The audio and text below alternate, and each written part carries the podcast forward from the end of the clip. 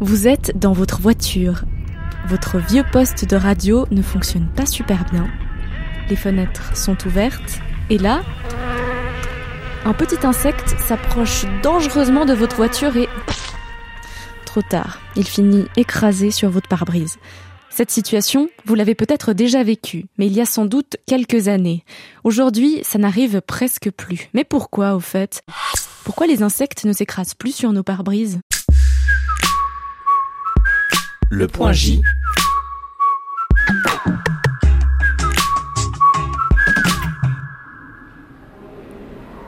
Salut, c'est Gabriella Cabré. Et là, je suis dans le musée de zoologie à Lausanne. J'ai rendez-vous avec Anne Freitag. Elle est une des conservatrices de ce musée et elle est entomologiste. Ça veut dire qu'elle est spécialisée dans l'étude des insectes. Avec elle, on va faire le point sur la disparition des insectes et vous l'entendrez, la situation est plutôt alarmante. Et puis dans cet épisode, on va aussi parler de l'état de la recherche et de ses impacts, parce que contrairement à l'étude des oiseaux, l'étude des insectes, elle, n'attire pas les foules. Ah bah voilà, elle arrive. Bonjour Anne Freitag. Bonjour. J'imagine qu'il y a des insectes ici dans ce musée. Est-ce qu'on peut aller les voir ensemble? Absolument, on va aller euh, au fond de cette galerie euh, voir quelques petits spécimens qui sont exposés. voilà, on a deux vitrines euh, que je trouve assez importante. C'est un petit peu pour ça que je vous amenais ici, c'est qu'en fait, différentes études qui ont été menées en Europe ont démontré qu'en fait, il y a deux types de milieux où la régression, la, la diminution des insectes est le plus marquée. Ce sont les milieux aquatiques et les milieux de prairie. En forêt, la situation est un petit peu moins dramatique. Typiquement, dans les milieux de prairie, on va avoir des papillons, des papillons qui dépendent énormément d'une offre en fleurs et une offre en fleurs très variée. Un champ de colza, aussi beau, jaune, fleuri soit-il, ne convient pas à la diversité des papillons. On a aussi toutes sortes d'abeilles hein, solitaires et c'est le même problème. Elles ont besoin d'énormément de fleurs différentes selon les espèces pour euh, se nourrir et elles ne vont pas retrouver ça dans les milieux agricoles intensifs. Je vous propose qu'on reste pas plus longtemps devant cette vitrine. Il y a peut-être d'autres gens qui veulent venir la consulter. peut-être qu'on aille s'installer à un endroit un petit peu plus calme. Alors, on va aller dans les coulisses, dans les bureaux. Parfait.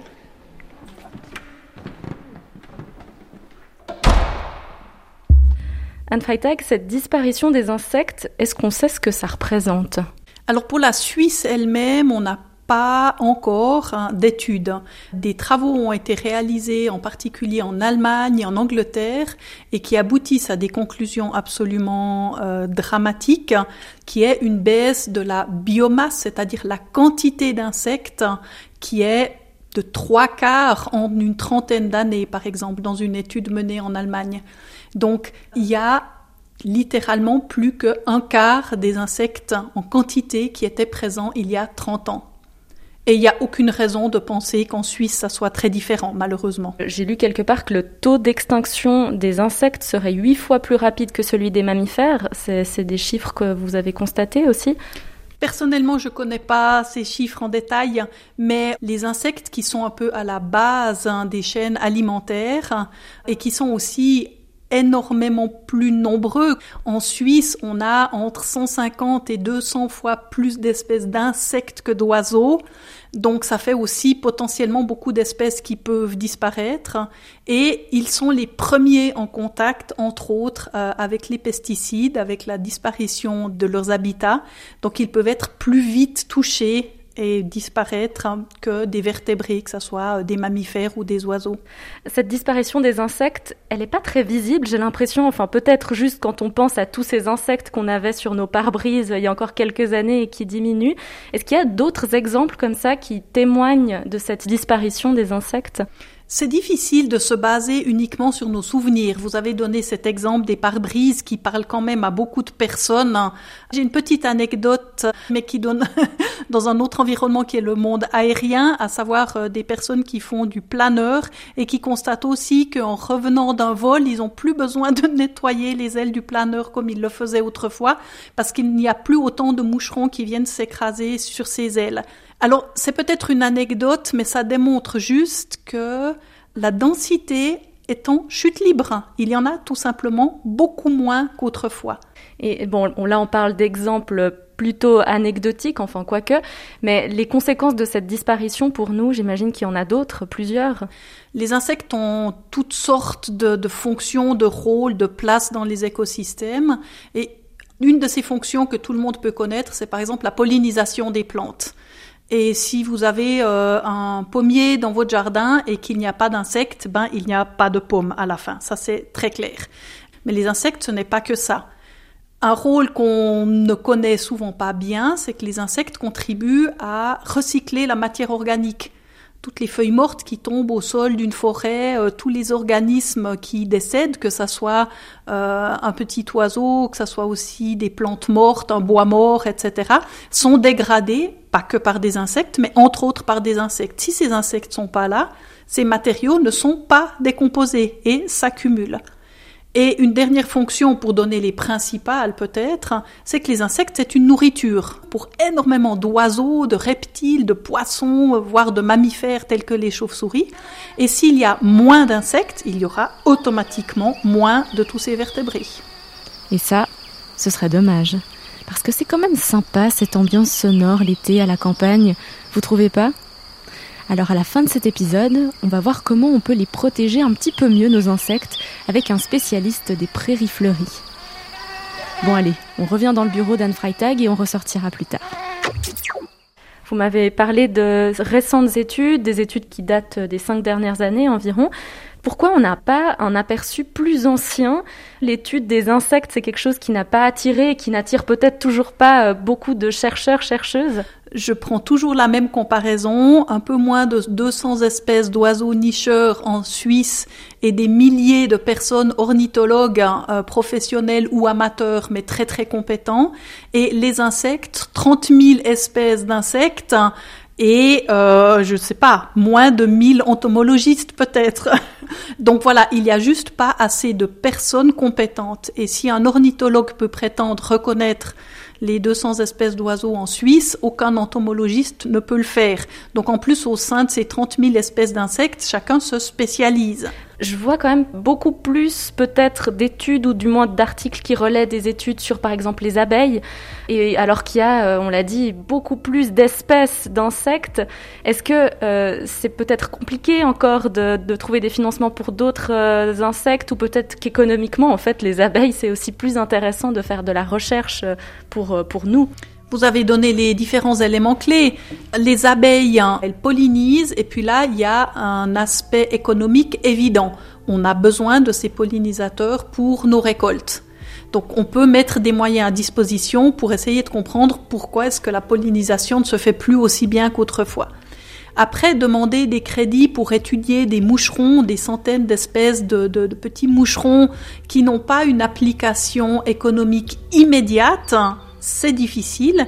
Et je reviens toujours sur le même problème. En Suisse, des spécialistes des diptères, donc mouches, moucherons, moustiques, eh ben, il y en a, je ne sais pas, quelques dizaines au grand maximum.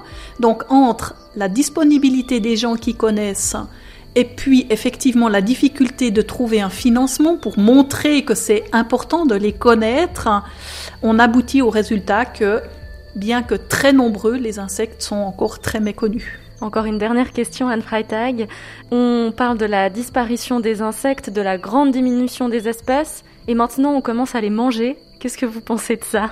Ah, mais ça, alors ça, ça peut presque rejoindre effectivement quand même le sujet parce que on va pas manger. Enfin, l'idée ne serait pas de manger les insectes sauvages, de partir avec euh, une petite boîte et d'aller dans les champs euh, ramasser des criquets. Ce sont des, des insectes qui seraient élevés et ça pourrait être intéressant parce que finalement l'insecte c'est une source de protéines. Euh, mais qui potentiellement nécessite beaucoup moins le, rapport entre la quantité de nourriture qu'on donne à l'insecte ou à un bœuf hein, et puis la quantité de viande qu'on en retire est nettement meilleure pour l'insecte. Euh, ça serait peut-être intéressant de se demander si on peut nourrir euh, des chats domestiques hein, avec des protéines d'insectes plutôt que de les nourrir avec du bœuf hein, qu'on a dû élever Sauf que vraisemblablement, si on le fait de façon très intensive et avec des énormes usines de production d'insectes, eh bien, on détruirait sans doute de nouveau la bonne idée qui aurait sans doute aussi des conséquences à son tour négatives. Merci beaucoup, Anne Freitag.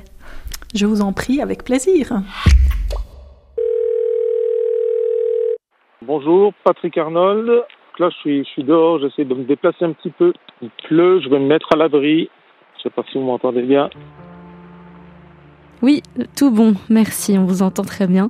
On va donc pouvoir euh, lancer l'interview. Patrick Arnold, vous êtes chroniqueur à Monsieur Jardinier, c'est une de nos émissions à la RTS euh, qui passe le dimanche matin. Vous, Patrick Arnold, vous mettez en place des prairies fleuries, ça ressemble à quoi? C'est de l'herbe qu'on laisse assez euh, haute, jusqu'à un mètre de hauteur. Et puis au milieu des graminées se trouvent beaucoup de fleurs de toutes les variétés qui vont fleurir euh, durant tout l'été et jusqu'à la fin de l'automne. Et justement, ces prairies fleuries, on peut euh, en faire nous-mêmes, on peut en mettre en place dans notre jardin. C'est quoi les étapes qu'il faut suivre? Alors, c'est choisir une exposition plutôt euh, ensoleillée, oublier son terrain au niveau de l'entretien, de l'engrais et compagnie. On oublie tout ce qui est pesticides chimiques, bien entendu. Il faut le, un terrain le plus pauvre possible de façon à, à ce que les fleurs puissent euh, se développer. Et puis semer euh, un mélange que l'on trouve dans le commerce. Là, c'est la bonne période pour le faire. C'est vraiment fabuleux. Hein. Au niveau biodiversité, c'est vraiment des refuges pour les insectes, mais aussi pour les micro-mammifères, pour certains oiseaux qui vont nicher au sol. Et puis, c'est une source de nourriture justement pour d'autres mammifères ou des oiseaux qui vont venir se nourrir d'insectes euh, au sein de la prairie fleurie. Merci beaucoup, Patrick Arnold. Merci bien. Et merci à vous d'avoir écouté cet épisode. Merci aussi pour toutes vos suggestions de sujets par mail et sur Insta. Promis, on lit tout ça et on vous tient au courant si on retient votre idée. Demain, vous avez rendez-vous avec Juliane qui vous parlera de racisme anti-blanc. Au fait, ça existe Vraiment? Quant à moi, je vous dis à bientôt.